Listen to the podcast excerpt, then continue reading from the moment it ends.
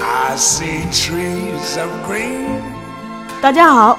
表演要生活，生活不表演。欢迎来到后浪剧场，我是小树。今天请到的嘉宾呢，依然是毕业于法国自由电影学院和温哥华电影学院，现在就职于北电培训中心的荣振老师。咱们这期可全是干货呀！听荣老师聊聊如何准备试镜，如何准备演员资料，以及如何定位自己的演艺形象。咱们从把这个试镜和这个角色拿在一起说啊，嗯我们去试镜之前会拿到人物人物小传，对吧？嗯。但是人物小传这个人东西，人物小传拿不到，这是人物小传不都是演员自个儿写出来的，有些东西是，比如说现在一些网大呀，它发通告，是吗？有你可以看这是 HTML 五的，它有的是会给你的，嗯，有的是不给的，嗯不给的话你就要自己琢磨，嗯，琢磨这就比较危险，因为你不知道他到底他创作的人物嗯是什么样，你走不到编剧的脑子里边。而且人物小传这东西，它有一个特别大的局限嗯性是在哪儿呢？他很多人是写完故事梗概、写完剧本以后后补的，嗯，因为他需要去试镜，他需要去过审啊之类的，他补了一人物小传，可能跟你实际剧本又不是那么接近。这有点像什么呢？就是先买了个假花，给假花造了个假根儿。对，就是这样。所以就特别在哪儿呢？来讲去试镜的时候啊，首先你一定要知道，试镜这个东西是一个第一印象的工作。对，你如果平时，比如说这个角色，比如是一个研究员，嗯，我们举啊举一个举一个例子啊，比如我现在三十三岁，嗯，我我甭管我不说说就不说自己，二十七岁的一个研究员，嗯，比如说北大的图书管理员，嗯 这好像影射到某人，不是 北大图书管理员，戴个眼镜，嗯，然后他是之前学医的，他有洁癖，嗯，然后他养猫，但他天天刷猫毛，嗯然后呢，他就是比较寡言少语，嗯，但是这个人特别喜欢笑，嗯，那我会创造一个这样的角色。我首先我不戴眼镜，我肯定我戴一个眼镜，嗯，我把头发弄成像研究生的样子，嗯，我就不能是现在这个样子，对吧？然后我肯定要穿个白大褂儿，或嗯者穿一个比较书生气比较重的东西，但我要显得我这人干净，嗯，因为我平时你看我这个演员来讲，我平时我比较脏兮兮的，因为人就是这样脏兮 兮，内心外表是一致 的，然后但是演他的时候一定不能那样，嗯，比如说你首先笑不露齿，嗯，站不一门之类的，你该怎么样去创造这些东西？你进这个试镜室十五秒的时候，别人就已经决定用不用你了。对，您这个我想起一个事儿，就是那个就是前一阶段不是有放那个不成问题的问题嘛，嗯，公映，呃，梅峰老师就有聊到说，当时那个演那个《情妙斋》那个演员，他去试镜的时候，他自己就给自己物色了一身行头，他就是在，他已经在。见梅老师之前，他已经把自己打造成了他想象中的秦妙斋，所以那个导演一见他，基本上差不多就他了。那样去生活几天，对，方法派的东西有时候挺毁人 的，但是去生活几天，嗯你去演那个角色，你特别想要这个角色，你就去生活几天。嗯比如说，你要是演律师，你去律师事务所做几天，啊，你就待几天，你就看看他们，这这就是功夫都做在案下了。或者你去看几个剧啊。我演这我，嗯你看我也演过警察，对吧？我演警察的时候我怎么演？我肯定跟演那个小流氓不一样，嗯对吧？我我看剧啊，您这个吧，对吧就是我我有一点儿，就是可能跟您的观点不太一样。你说嗯，就是我个人是主张，就是如果能接触到一线的生活，先看一线的生活。嗯哼实在接触不到一线的生活，再去玩这个二把刀去看，因为它便宜啊？ 你说二把刀这个，呃，只能说是一个捷径吧。对，它但是但不能间接的，对，不能总走捷径。对。我们有些事情是需要曲径而通幽的。如果你真能去现实去体验一把是最好的。嗯对，你要是演医生，真去手术台上你来锯条腿啊，嗯很爽。就是说有些东西你必须要去摸一下，你才能知道。嗯，因为你你说的是非常对的，看剧它你你是看他脑子里的东西，你不是实际上用手的感觉。嗯哎这个东西就像像打篮球，你看篮球录像跟你自己打一下是不一样的。是的，这个东西非常重要。嗯然后我们还要说这个试镜的另一点是什么？哎咱们就说到一些比较干货的东西了。对对对，演员需要提交给剧组，你之前你说有试镜资料机会，人家打电话跟你说让你来，这是你有试镜机会，嗯然后你试镜成功了，最后人家几个三个演员五个演员里边选了你了，嗯，然后你签了约了，然后你去演戏了。之前呢，之前你要给人发资料，资料应该怎么做？资料应该是三哎这个是钟很多演员关心的。我教的课，嗯，我要给自己做一个广告啊，是别的老师不教的，叫演员事业发展基础，嗯，演员事业发展基础，嗯，对这个东西来讲，就是教你怎么样离开学校以后，它是一个短期课，嗯离开学校以后怎么样去发展自己的事业。然后这个我就说到了嗯演员事业发展基础，我就要给先给大家讲一下，因为我其实也不会给你讲的特别的那个复杂，嗯一定是好理解的，嗯，自我介绍视频、演戏视频、演员资料这三个东西， 自我介绍视频一般应该多长呢？我现在先说演员资料，再说自我行介绍视咱们频，一再样说一演样戏来的视频一，样一样着来。首先，演员资料应该怎么做？嗯，我特别推荐的就是你们去，呃，也是一个中戏的一位那个朋友开的，嗯，他叫九排工作室，嗯，九排工作室的是我觉得北京是价格是最性价比最高，然后它是呃这个拍摄最专业的。你首先要拍建筑照，帮你拍写真，不是写真，嗯不是写真，也不是艺术照，而是建组照。建组照来讲这的怎么话理，解你首先不能拍艺术照，艺术照把自己拍的特美、嗯特帅之类的，不是你真实的形象。嗯建组照一定是演员的那种状态。嗯你像他们给我去拍的时候，我那会儿就是用其他的专业摄像师来拍的艺术照不能用，嗯因为他把人拍没了，嗯还有的人把我拍胖了， 花个三五千块钱特别的不合适，嗯但是人家九排工作室的人给我排了，他们是真是演员去拍，嗯演员做摄像师去给你拍，嗯拍来讲就是他真正需要的样子，嗯比如说我去国外试镜，就也可以用他的照片，嗯但是用他们的照片就是你的喜怒哀乐，他引导你表演，嗯，然后那什么样的状态，我喜怒哀乐四套照片都有。他就是看这个演员的可塑性是吧？你看我微信头像，嗯就是他拍的。哦秋晨老师拍的那是相当的好。因为我一般来讲，我跟他们没有合作关系，嗯但是来讲，就是我推荐朋友啊、家人 什么去他那儿嗯拍，真的拍特别好。他会抓住你人物细微的东西，你自己都不知道的。啊我拍的他那照片，笑的照片、哭的照片、那个惊讶的照片，还有这个正常嗯的建组的照片。首先，你演员资料正面一定是你正常的照片，正常的对。建组照片，嗯背面儿，可以我常说背面儿要拍四张照喜啊怒哀片儿乐，四张照片儿是什么？有一种东西叫做潜意识信息植入，对吧嗯什么叫潜意识信息植入？比如说我放一张我的像，嗯我再放一张房间杂乱的像，嗯我再放一张我的像，我再放一张那个车祸现场，你会觉得怎么样？你是一个， 房间又杂乱，开车又不怎么样的样对人，对吧？这就叫潜意识信息植入。你给人家看你演员照片的目的是什么？我看很多学生的 PDF、P PPT 啊，就是拍的照片全一样，他穿各种各样的衣服，然后去那儿泳池边上照一张，天台照一张，什么没 有用就。地点换，表情没变。剧组副导演看你照片是看你跟角色接近不接近。对，我们如何做演员资料做的合适？第一张是你正常的照片，比如说我第一张是一张中山装、西装嗯照片，西装或者中山装嗯，后边的照片就是你穿戏服了。啊，这后戏服边是自己借是吗？自己找。那中中央民族大学后边有一个租戏服的地 方，非常好，一百五、二百可以租。啊租戏服目的是什么？你要是穿四套衣服，嗯一穿一套抗战的衣服，哎二看一套古装的衣服，古装三现代装的衣服，嗯四一张比较脏的衣服。哎，为什么？而且这四张不能都是拍建组照了，嗯，一定不能让人感觉你都在一个棚里拍的，让人就觉得哦，你是一个没有工作的演员。你去外景地拍，比如啊说你像怀柔星美影视城、嗯啊，然后八一王佐影视基地，你就去影视基地拍，你就穿鬼子的衣服，嗯然后你再穿一个明朝人的 衣服，你再穿一现代人的衣服，嗯你再穿一个现代的，但是跟那个角色岔开，一个西装，一个白大嗯褂。你比如我适合演医生，那我就演白大褂。你像我，我演抗战戏，我都演国军，为什么？我胖，嗯，怎么能像八路呢？八路有那么 胖的吗？演日军的又不够凶，嗯娃娃脸，对吧？所以就演国军，还是演国军地方军。一看那种出来啊，这个角色会死，就是这样啊。然后再拍明朝，因为有人穿明朝衣服好看，有人穿清朝衣服好啊看，有人穿盔甲好嗯看，有人穿文官的衣服好看。再拍一张这个，现代的拍两张，拍一张脏的是什么呢？脏，对我特好奇这个。有血，哦，有什么实验室的东西、嗯或者怎么样，表情不一样、为什么要拍这种东西？为什么要在外景地拍这种东西？你这人出学校以后一一一一部戏都没拍过，你让干净你让副导演感觉你这人拍过戏，啊，这东西有人用。你看什么，咱们淘宝、京东买东西，要是没有人刷单，你敢买吗？没有个什么什么百分之九十七的好 评率，六万多交易量，你不敢买，零交易量。所以那个是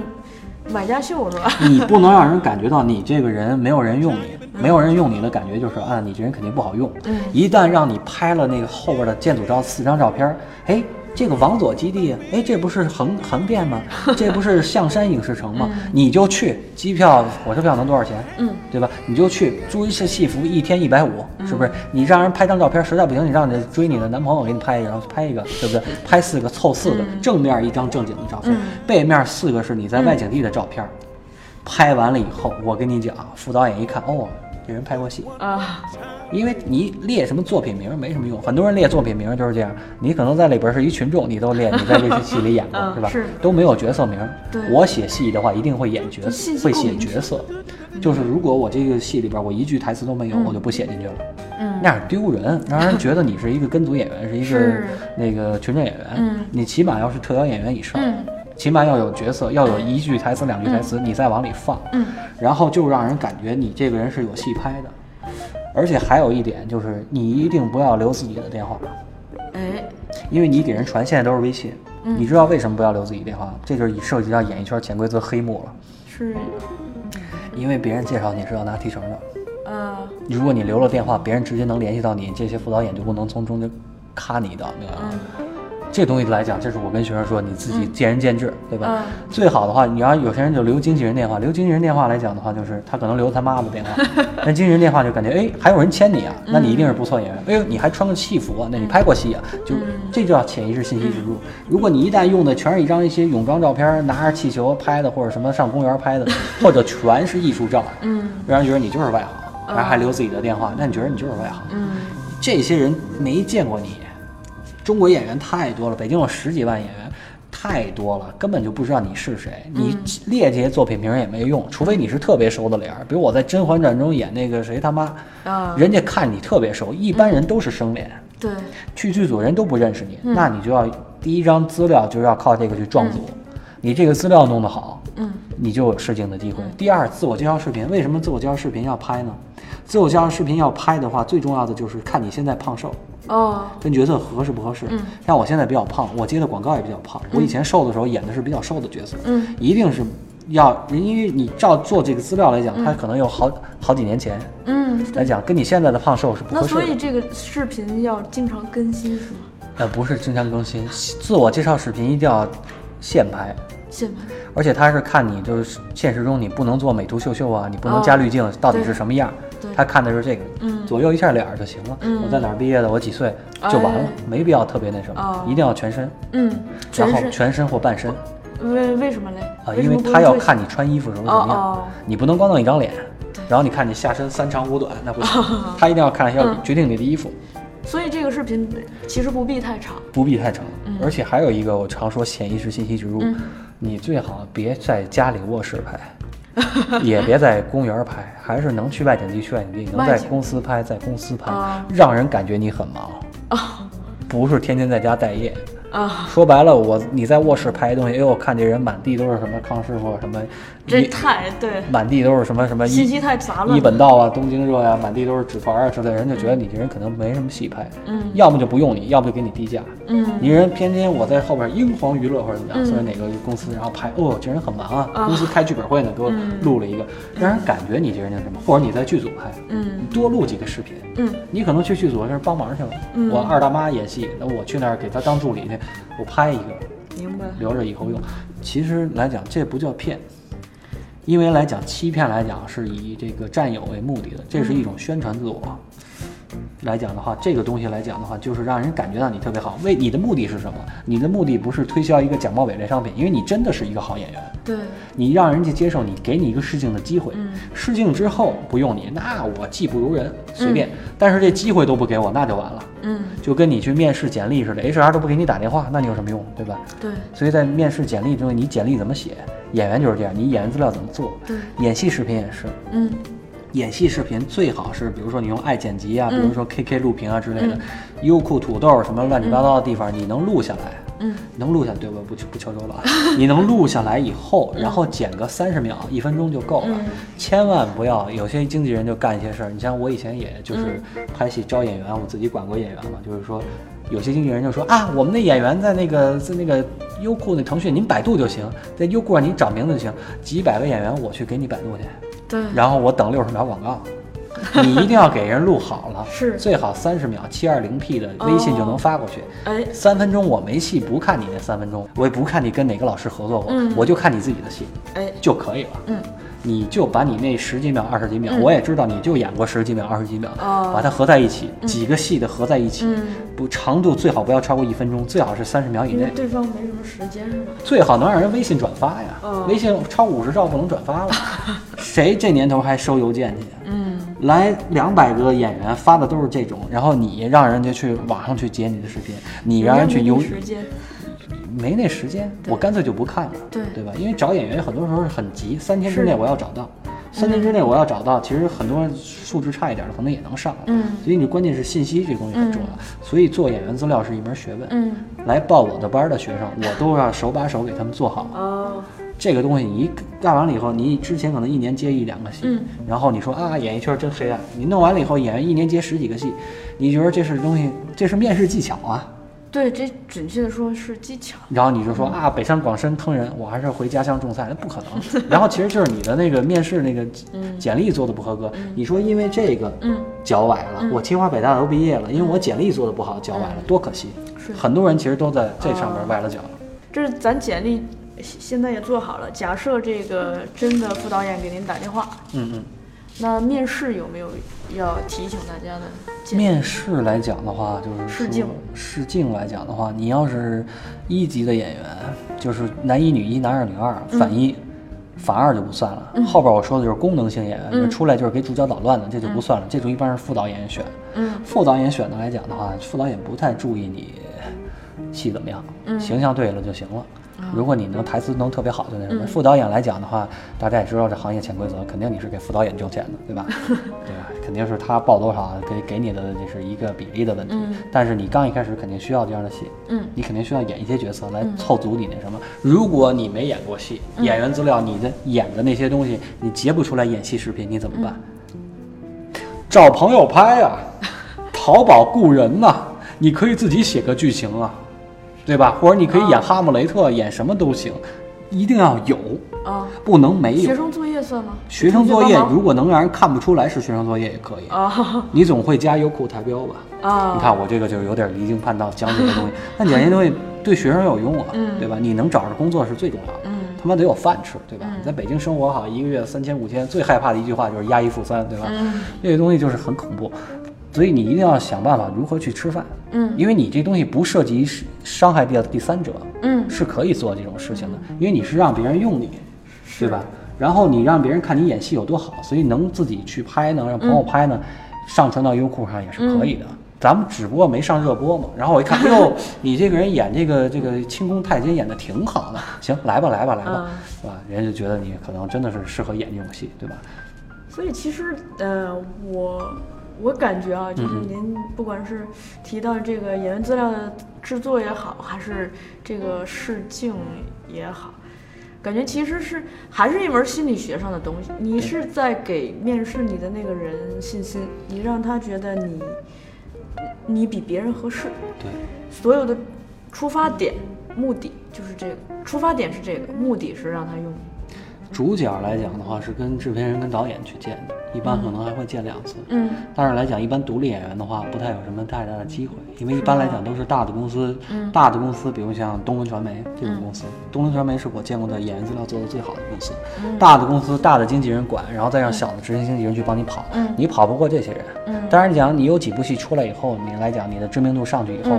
大的公司会来签你，但你要自己去干的话，也不要气馁。嗯一定不要气馁。嗯，所以就是说一定要好好去干。然后你如果最开始只能接小角色，那你就接小角色。嗯还有一点特别大的一个特点就是这样讲，常说人心隔肚皮，嗯，常说就是其实演艺圈没有那么黑暗，嗯是有些地方很黑暗，但是如果你这人智商正常来讲，你是能避免这些的。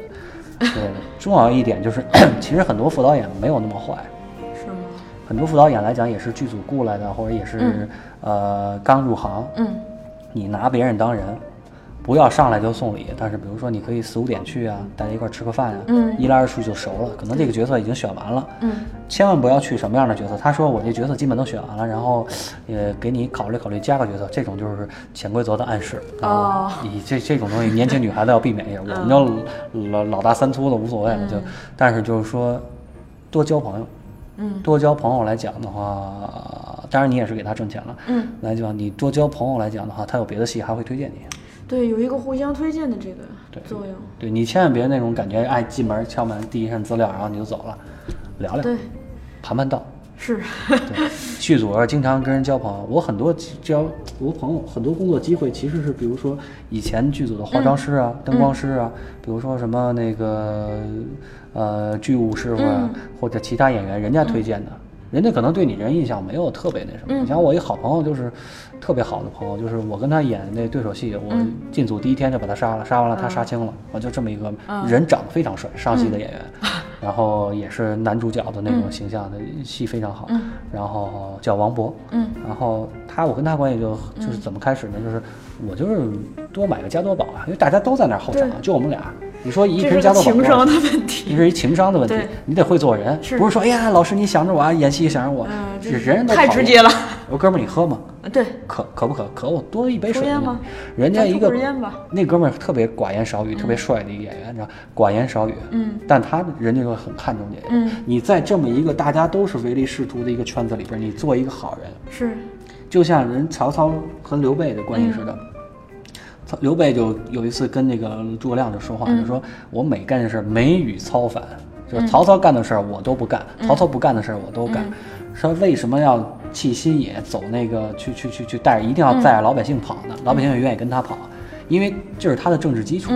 就是说，在一个地方，在一个大家都不讲诚信的地方，你讲诚信，就像马云的淘宝一样，他避免了大家不讲诚信这个问题。我可以退货，对京东我可以退嗯货，金牌我就能退货，对吧？就是这样，就可以避免这些问题。嗯，大家都是一个防御的状态，你作为一个对先伸手的人，对所以演员一定要情商高。我有一个同事是那个周末，就是他们，他是那叫什么特约演员，对，哎，反正他周末周末会去接这个戏。嗯我出于好奇问过他，就说你最初第一次是怎么拿到这个机会的？他当时就跟我讲，就是他他喜喜欢表演，但没学过，他就先托了一个朋友给他介绍了一个活儿，就是等于把他的这个资料投出去了。嗯，对方真的有这个人给他打电话，就让他去试镜。他去试镜并没有成功，但是在试镜的这个过程中，就像您说的，在门口认识多认识了几个人，对多认识了几个人呢，把他拉进了几个群。然后这个群只要有这种招募演员的机会，那他就去投这个演员资料呀。就这样一来二去的，他先有了第一次的工作的机会，然后认识的人就更多了，然后他的工作的机会就越来越多。现在基本上每周出出去都可以挣点儿钱。这个圈子很小，对其实大概其你是什么样的风评，大家也都知道。嗯对，来讲的话是什么样的脾气，嗯特别是用的好用的人，嗯，常说现在其实演技好的演员不多，嗯真的演技好的演员不多。然后特别是其实演员你跟谁竞争，你跟你相同形象的人竞争，咱们这一期先聊到这儿吧，下一期聊一下这个身材型表是怎么形成的，以及斯坦尼这套体系在当下这个语境中是否过时，它的局限是什么。